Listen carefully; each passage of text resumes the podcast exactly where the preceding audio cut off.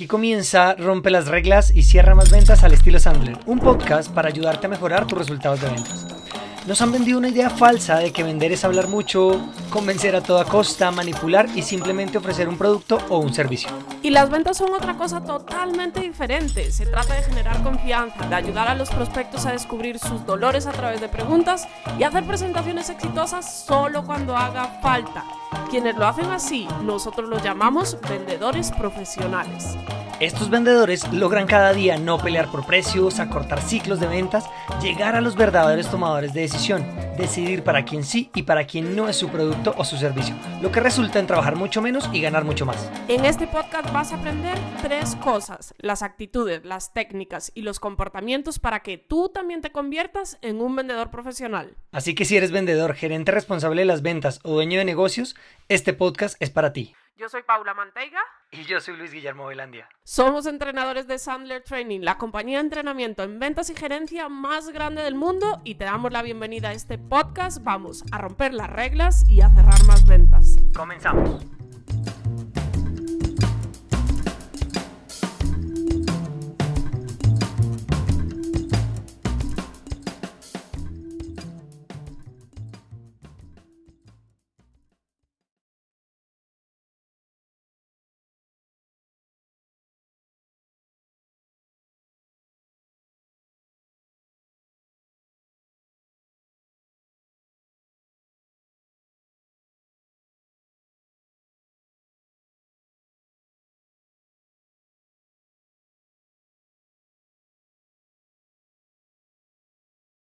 Bueno, no, chicos, bienvenidos a un nuevo episodio de Rompe las Reglas y Cierra Más Ventas al estilo Sandler. Eh, Pau ha tenido unas noches ahí, por eso la ven ahí bostezando, porque las niñas han estado, han estado, un poquito con gripa, entonces Pau no duerme, ta, ta, ta, entonces bueno. Pero yo no duermo y tú estás cansado. Y yo estoy cansado, exacto. Ah. Entonces, que si yo me levanto antes de las 11, eh, pues estoy todo el día cansado, entonces bueno. Entonces nada, bienvenidos a este nuevo episodio. Eh, a todos los que se conectan a través de Instagram, los que están en YouTube, recuerden que nos encuentran y pueden ver todos los episodios anteriores en nuestro canal de YouTube Sandler Madrid, en nuestro Instagram. Están nuevos porque esto fue idea de Meli que nos dijo, ¿por qué no transmiten en Instagram? Y bueno, pues sacámoslo. Eh, síganos en nuestras redes sociales, tanto en LinkedIn como en Instagram, en Facebook, Sandler Madrid, en YouTube, Sandler Madrid, y el podcast en Spotify, Rompe las Reglas y Cierra Más Ventas. ¿Listo? Bienvenidos a este episodio que llevamos, para usted 104.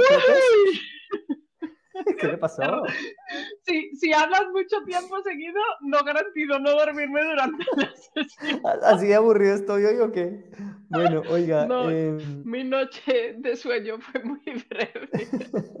Oye, Manteiga, mira, para que saluda ahí las que ya se conectan. Eh, a ver, ¿quiénes están por aquí? Eric de primerísimo, primera fila como siempre. ¿Qué más, Eric? ¿Cómo vamos? ¿Quién estaba bajo el nombre de Aqua? Ahí está, Nacho, ahí lo dice, Eso, Nacho, eso, Nacho desde Madrid. Hay que leer. Hay que leer, hay que leer. Alberto, ¿cómo vamos? Nicolai, qué bueno tenerte por aquí. Dani. Y Dani Ramitos, que está en este paseo. Desde, yo creo que Dani se vio por ahí desde el programa número 4. Yo creo que arrancó por ahí. O el 1, no sé. Entonces, bueno, ahí está. Eh, un abracito, poco perdida, estaré cada vez que pueda eso, buenísimo. Y los que están en Instagram, eh, Luz Adri, eh, servicios informáticos, dice que no se escucha Paula, lo mismo la vez pasada. ¿Ustedes escuchan a Paula? Venga, los de Instagram. A ver, ahora. Uy, espérame, espérame, espérame. A ver, ahora. confírmenos los de Instagram que escuchan a Pau. Trabajo libre, dice, hola, Neidy desde Colombia, bienvenida, Neidy. Eso que empezamos a ver caras conocidas. Adri, confírmanos porfa si ya escuchas a Pau. Eh, y mientras nos van confirmando, ahí se conectó Nancy. Nancy. Nancy. Eh, iba a decir una vieja estudiante, pero no, no es que Nancy sea vieja, lo que pasa es que la conocimos hace un montón de tiempo. Entonces, yo no sé si Nancy y yo alcanzamos a compartir aula, no, no creo que no. Ahora sí dice que listo. Em, listo.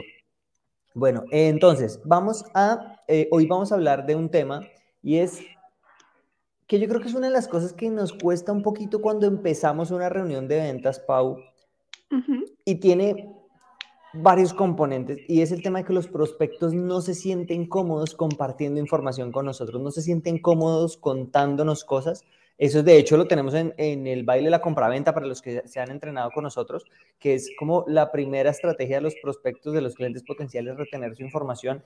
Y eso yo creo que se viene dado por dos cosas, ¿no, Pau? Uno, porque creo que los clientes están acostumbrados a desconfiar de los vendedores, ¿no? Porque sienten que si dan información van a jugar con sus cartas abiertas y los vendedores tradicionales se van a aprovechar de ellos, por un lado. Y por el otro, Pau, siento que es que los vendedores siempre vamos a contar, siempre vamos a decir qué es lo que hacemos y no tenemos una técnica adecuada para hacer preguntas. Y ya, obviamente hoy en día ya se ha escuchado mucho el tema de cuando vendes, no, no hables, pregunta. Sí, pero y a saber hacer esas preguntas tampoco es tan fácil, ¿no? ¿Qué opinas tú? Sí, no, totalmente de acuerdo. De hecho, ahora que, que, pues decías el título de la sesión de hoy, pues me acordaba de, de, un entrenamiento que tuvimos hoy, que estuvimos hablando mucho del vendedor tradicional. Mm. Y, y, pues sí, desafortunadamente todos hemos eh, hecho procesos de ventas con vendedores que, que si tú das información se aprovechan de ellas, ¿no? Y no entienden que, que un proceso de ventas es un ganar-ganar. No hay nadie que gane más o gane menos o no hace falta que uno se aproveche del otro. Ni el prospecto del vendedor ni el vendedor de, del prospecto, sino que es un proceso donde ambos ganan cada uno lo que esperaba ganar, ¿ok? Claro. Eh, eso por un lado. Y, y por otro lado, es que claro, Luigi, piensa lo siguiente, las ventas han cambiado demasiado, ¿no? Piensa en, no sé, vayámonos, como diría alguien por ahí, para ir más lejos, al año... Otro día se enterarán de esa historia. O sea, eh, piensa hace 60 años, por ejemplo, se me ocurre, no tengo ni idea si es un buen ejemplo, pero eh, no había tantas alternativas de un servicio o producto como hay hoy. Entonces, con dar la información de tu servicio o producto, pues era suficiente. Hoy en día, eh, hablar de los beneficios, características de mi producto o, o, servicio y presentar no sirve de nada, literal. De hecho, más que nada te meten problemas. Claro. Pero se creó como ese hábito, eh, tanto en algunos vendedores como en los que compramos, porque todos aquí somos compradores, además de vendedores, de que el vendedor tiene que ir a, a, a contar a contar. Y mira que, mira que mm, eso que tú dices ahorita, no había tanta información y, y Pau, es que no había tanta competencia. Yo no sé si ustedes se acuerdan. Sí, exacto. Sí, sí, incluso cuando eran niños, yo me acuerdo que uno iba a un supermercado, iba al supermercado donde estaban los aceites y habían dos. Justo ayer que estábamos pasando por el supermercado aquí, y hay una fila, una góndola entera, un anaquel entero de solo aceite y uno dice, ¿qué tantas diferencias puede haber en el aceite? Y hay aceite del uno, del otro, del otro, del otro, de oliva virgen, extra virgen, no sé qué. De, de, todo, Luigi. Piensa en la televisión. Claro. Cuando yo era pequeña había cuatro canales. Claro. Cuatro. Claro. Ahora sí. uno tiene tanto. Lo cual habla que de final... que nosotros tenemos unos años, ¿no? bueno, tú más que yo. eh, entonces, claro, hoy en día hay tantas alternativas eh, que, bueno, las cosas claro. han cambiado mucho. Y entonces piensen lo siguiente, que justo lo que decía Paul del entrenamiento que damos hoy, lo discutíamos, lo conversábamos con el cliente, y es, imagínense que les preguntan a ustedes, o ustedes le preguntan a su prospecto, es más, si yo le pregunto aquí a Constructora Buitrago, que es, ¿quién era Constructora Buitrago? Ay, que bueno, ahí nos saluda desde, desde Colombia. Colombia. Vean que Edgar Cruz desde León, Guanajuato, México. Uy, Edgar, bienvenido. Creo que no te ha visto por acá, ¿sí? Pero bueno, entonces, eh, piensen lo siguiente. Si yo le pregunto a Daniela Ramos o a Edgar o a Constructora Buitrago y Asociados, oye, ¿por qué debería comprarte a ti y no a tu competencia? ¿Qué me va a contestar? Usualmente vamos a contestar por la calidad, por el servicio, por los tiempos de entrega, por el servicio postventa, por la garantía, por la experiencia. Y toda tu competencia va a decir lo mismo. Entonces, ¿a quién le creo? Entonces, claro, evidentemente, por eso es que eh, esa, esa, esa costumbre de dar información ya no funciona. Lo que dice Paul no es que nunca hubiera funcionado, no, funcionaba en ese momento, pero hoy en día ya no funciona por eso. Y esto está haciendo que los vendedores van solamente a eso y los prospectos acostumbraron a eso. Y muchos a veces son reticentes a un vendedor, y te soy honesto, porque si el prospecto es como que se le hackea el sistema cuando uno llega a hacerle preguntas, ¿no? Sí, claro. Entonces, no se trata también, o sea, es, hay que hacer las preguntas, pero también hay que saber hacer las preguntas, porque no se trata de ir a interrogarlo como si estuvieras fueras del FBI allá a hacerle preguntas, sino de preguntas realmente de valor y que, que te nutren la conversación. No sé si, si, si, agregarías algo más ahí de por qué no se sienten cómodos compartiendo información. Eh, no, Luigi, yo creo que básicamente es eso y metiéndonos ya un poco en, en ¿Cómo resolverlo, no? Porque no vamos a decir por qué. Sí, exacto. Em, porque muchos dirán, bueno, es que vender es así, ¿vale? Y, está válido, o sea, mm, tú y yo también aprendimos ahí afuera a base de experiencia antes de conocer el, el método, ¿no? ¿Qué es lo importante aquí? Entender que cuando tú no obtienes información suficiente de tu prospecto, de tu potencial cliente, estás más perdido que quién sabe qué. O sea, es como si fueras con una venda en los ojos. Entonces no sabes si vale la pena presentar una propuesta o no, si tienes toda la información para hacer una buena propuesta o no, si tu propuesta es buena o mala, si tu propuesta es lo suficientemente competitiva o no, si le estás presentando a las personas adecuadas. O sea, literal, no tienes ni idea de dónde estás parado. Claro. O sea, cuando uno literal llega a un proceso de, de venta simplemente a presentar y no obtener la información y a conseguir que el prospecto esté lo suficientemente tranquilo para tener una conversación contigo honesta, donde te dé información que sabes que, Luigi, probablemente solo te la dé a ti. Ni siquiera se la va a dar al resto de, los vendedores. Mm. porque pues no están haciendo el proceso adecuado, ¿vale? Cuando tú vas así a los procesos de ventas, vender es cuestión de azar. O sea, literal, no significa que tú hayas hecho bien o regular un proceso de venta, sino que azar. A veces le das al palo y a veces no le das al palo, pero no tienes ni idea de por qué.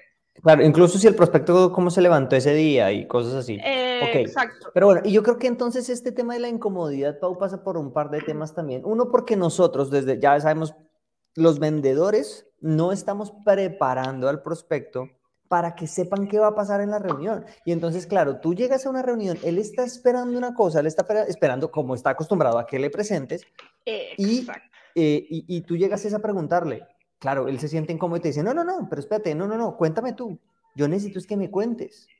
Exacto. Entonces, Luigi, o sea, lo primero que, uno tiene que hacer es tomar responsabilidad del proceso, ¿vale? Porque muchas veces, y esto lo hemos dicho nosotros y se lo hemos escuchado a cientos de vendedores, de que es que el cliente es terrible, es que el prospecto es lo peor, es que no me contó esto, es que no me dijo lo otro, y entonces le echamos toda la responsabilidad al prospecto cuando el responsable del proceso de ventas eres tú como vendedor, como el cirujano es el responsable de la cirugía. Por, eso, por eso me gusta, me gusta tu regla favorita, Sandler. A ver si alguien de los que está en el, en el, los que nos está viendo es capaz de adivinar la regla. Le pago con una cerveza. Si alguien se acuerda, evidentemente Sebastián no cuenta, ¿no? Sí. Y, ¿Cuál es la regla favorita de, de Paula? Sí. Y yo lo digo siempre que nosotros jamás hablamos desde el pedestal de la excelencia, porque justo hoy salíamos de una reunión y decíamos ¿Cómo fuimos tan bestias de no validar esta información? Justo, y nos pasa, hoy nos pasó. Y yo de verdad salí y dije, mm. perdón la grosería, pero puta. ¿Cómo no preguntamos esto? O sea, de verdad, porque sí lo preguntamos, pero no tuvimos la, información que teníamos que obtener realmente. Y uno, yo, me, yo cuando salí, yo sí me enfadé. Yo fue como, fue miércoles. Entonces uno tiene que tomar responsabilidad de que el hecho de que la persona esté cómoda e incómoda em, dándote información es responsabilidad tuya, no del prospecto, ¿vale? Hay unos que comparten información así no se la preguntes. Y mira que, en ese punto que estás tocando de la reunión que teníamos hoy, que fue un tema principalmente de presupuesto, em, una cuando, Eric conoce mi regla favorita. Tu regla favorita. Se ganó, se ganó la cerveza, Eric. No hay malos prospectos, solo malos vendedores. Es decir, lo que pasó hoy en esta reunión, que fue mal, no fue culpa del prospecto, fue culpa de Paula mía, que no hicimos lo que teníamos que hacer. Hay una cosa interesante y es que esta reunión tuvo dos reuniones. Y hubo algo que pasó en la primera reunión que nos faltó asegurar que la dejamos un poco en el aire, que hubiera resuelto lo de hoy. Incluso por eso generó... Y creó una tensión durante toda la reunión. Creó una tensión durante toda la reunión porque no pusimos ese candado. Por eso es que es importante que a veces necesitamos volvernos un poco más enfáticos eh, con, los, con los prospectos y decir, mira, te estoy preguntando esto por la siguiente razón. entonces, Exacto. Cuando tú le explicas a él por qué necesitas esa información, por qué va a suceder, creo que él se puede sentir más cómodo, ¿no? Exacto. Entonces, o sea, una de las formas para hacer que las personas se sientan cómodas compartiendo información contigo es que en todos los momentos de comunicación que tengas con el prospecto, le expliques qué va a pasar. Y le digas como, oye fulanito, lo primero que tiene que pasar es que yo te voy a hacer X eh, cantidad de preguntas para entender bien qué está pasando, qué quieres resolver, qué está sucediendo, cómo lo buscas, cómo lo sueñas, cómo te está haciendo sentir, o sea, como cada uno quiera expresarlo, pero especificarle en varias ocasiones que a la reunión vamos a ir a hacer preguntas, bien sea una videollamada, bien sea una llamada, bien sea una reunión presencial, pero es, y de varias formas. De hecho, yo muchas veces digo como, oye, como te conté esta reunión, em, o sea, pues yo vengo a hacer preguntas pues para entender realmente qué está sucediendo. Y sabes qué, hay preguntas que a veces siento que hasta son incómodas me das permiso para hacer preguntas incómodas. Mi objetivo no es molestarte, obviamente, sino entender realmente qué sucede para poder ver si yo te puedo ayudar o no.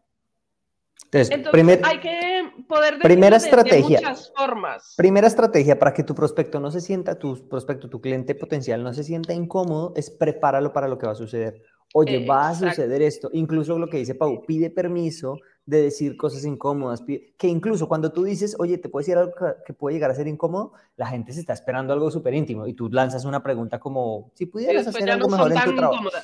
Pero si no adviertes, a veces pueden ser incómodas y por eso no comparten información. Correcto, eso es. Entonces es lo primero. Lo segundo que yo les digo es, muchas veces les va a pasar que su prospecto les diga, ¿por qué me preguntas eso?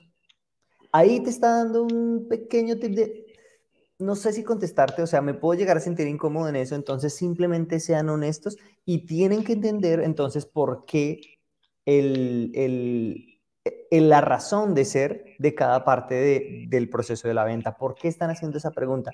Por ejemplo, nosotros cuando, cuando nos preguntan, hay una pregunta del embudo de ventas que los que se han entrenado con nosotros conocen que es, oye, este tema que hemos estado conversando, este, este problema, ¿cómo te, afecta personalmente? ¿Cómo te afecta un domingo en la noche, un domingo en la mañana? ¿Cómo, cómo te afecta en tu vida?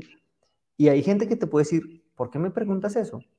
Contéstale genuinamente por qué. Y nosotros en ese caso contestamos, oye, pues porque nosotros nos involucramos al 120% y queremos que la gente tenga realmente compromiso con nosotros. Y entonces si sentimos que es algo valioso e importante para ti, te vas a comprometer de la misma manera que nosotros lo hacemos. Es por eso que te hago esa pregunta. Entonces, que tú sepas cuál es la razón para que si él te pregunta, ¿por qué me preguntas eso? Tú no digas, no, porque está aquí en el cuestionario. Pues no, porque vas a quedar totalmente fuera de contexto. ¿no? Entonces, segundo elemento, di, explícale, no siempre, o sea, solamente cuando él te lo pregunta, hazlo sentir cómodo, que tú tienes un motivo que lo atañe a él. ¿Por qué es relevante? No es solo la información por la información.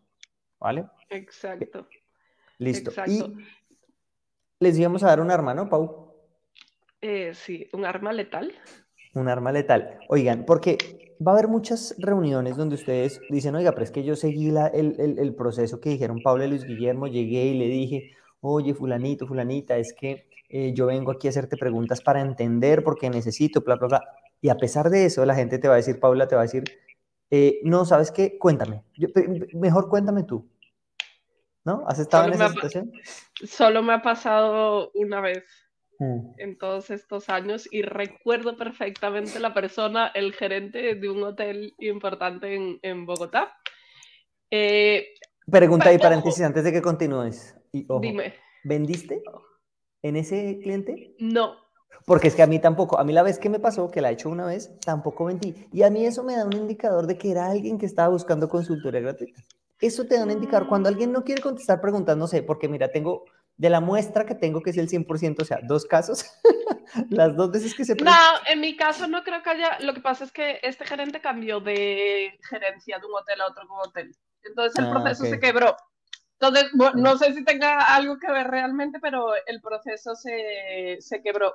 Eh, no, en este caso pasó mucho por la forma de ser de la persona. Era una persona muy dominante, un tipazo, pero muy dominante. Y mm, pues sí, quería saber, o sea, hay personas que me tienen esas ansias de, sí, pero cuéntame, pero primero cuéntame. Eh, claro, tal cual. Yo, yo la persona que conocí sí creo que quería un poco entender si le funcionaba a él o no. Al final descubrimos que no pero sí, sí puede pasar. Entonces, listo. Hola Erasmo. Dice Erasmo. Buenas tardes a todos. Os veo en directo y luego echa atrás. O sea, se ve la segunda parte. Primero se ven los spoilers. Al final. Listo. Entonces, hay una herramienta, Pau y chicos, que se llama presentación fantasma, la presentación fantasma. Yo cuando conocí Sandler fue de los nombres que más, el, lo que es presentación fantasma y reversión negativa, para mí son unos nombres de, wow, ¿qué me van a enseñar acá? Entonces, ¿por qué? Ya les voy a decir yo por qué se llama así y Paul les va a decir qué podrían hacer ahí. La presentación fantasma se llama así porque el prospecto, el cliente potencial, siente que le presentaste pareciera que le presentaste. Por eso se llama presentación fantasma, porque como que sí está, pero realmente no está. ¿Listo? Y lo que busca es hablar de los dolores para que él empiece a hablar, para que él diga, ay, sí, esto que estás diciendo aquí me pasó a mí. Ah, sí, esto que estás diciendo ahí me pasó a mí. Entonces, la presentación fantasma es una presentación que podría durar entre 3, 4 minutos, incluso si quieres tener PowerPoint, puedes tener 5 diapositivas, 6 diapositivas y ya está. No se trata de mostrar lo que solucionas, sino más los problemas. Puede durar más, hasta 10, o sea, no hay nada escrito, obviamente que no acá aparece una reunión, pero no hay nada escrito en la presentación fantasma. Yo lo que digo siempre, Luigi, en el método Sandler, para mí, la clave del éxito es entender por qué utilizo cada estrategia. La presentación fantasma es una estrategia y básicamente lo que hace es coger dolores del promedio de tus clientes, o sea, problemas, retos, deseos, que en promedio si tú hablas con 10 clientes, uno te va a decir, ay, a mí me pasa esto y el otro, ay, a mí me pasa lo otro. Entonces la presentación lo que hace es coger todos esos dolores y empiezas así como a agitar el, el, dolor para que el cliente empiece a decir, miércoles, sí, eso me pasa. Uy, no, y eso, si yo te contara. Uy, no, esto me pasó ayer. O sea, que realmente a todos nos gusta contar lo que nos pasa. Entonces, eh, que el cliente sienta esas ganas de empezar a hablar él. Ese es el objetivo de la presentación fantasma. Entonces, como su nombre dice, pues tú no presentas nada. O sea, el cliente siente que tú estás presentando como sacias esas ganas o esa costumbre que tiene el prospecto de mm, la típica reunión donde el vendedor presenta pero tú realmente no estás presentando, sino que estás hablando de problemas, retos, deseos que les suceden a los clientes. Yo creo que una de las... Hay dos cosas importantes en la presentación fantasma. A ver qué opinas, Luigi. Uno es que tengas mapeado muy bien las situaciones. que sea presentación. Dos, que sea fantasma. Nada. Uno, que conozcas muy bien cuáles son esos retos, problemas, deseos que realmente le suceden a tus clientes. Digo realmente, ¿vale? Porque a veces creemos que son unas cosas y resulta que son otras. y no tan genéricos, ¿no, No tan genéricos, no el tema de... Es que no venden, no, pero ¿Por qué no? No, no, no. Mira que en estos días justo eh, veíamos con una compañía que decían que algo que les costaba mucho es hacer el seguimiento de los procesos de ventas. Y uno se queda como, wow, y era algo que, les pasaba a casi todos. Y uno dice, ¿en serio? Era, eh, eh, eso es una de las situaciones que más les incomoda. Entonces, bueno, eso por, una, por un lado, retos, problemas, deseos que, que realmente les incomodan y les molestan y les pasan a los clientes. Ese em, es el primer elemento. Y el segundo es contarlo, Luigi, de una forma creativa.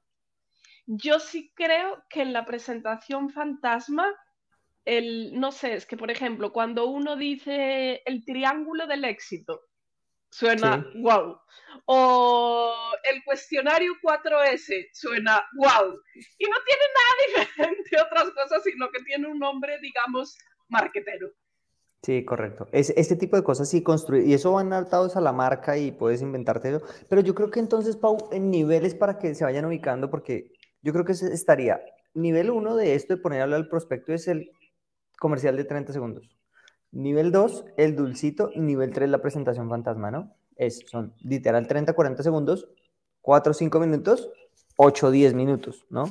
Es, es, va por ahí. Y dependiendo, son tres herramientas que tienes que tener que en muchas ocasiones, si desarrollas muy bien estas herramientas, la presentación fantasma o incluso el dulcito puede terminar convirtiéndose en tu presentación de cumplimiento y de cierre, ¿no? Y no sin necesitar hacer más, ¿no?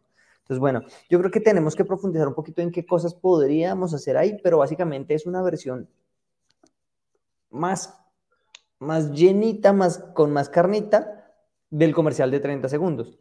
Por ejemplo, eh, ¿a qué tipo de clientes les solucionas este problema? Entonces, el comercial de 30 segundos dice, yo soluciono este problema. Ok, pero ¿a qué tipos de clientes? Mira, este problema se le presenta al tipo de cliente A de esta manera, pero al tipo de cliente B de esta manera y al tipo de cliente C de esta manera.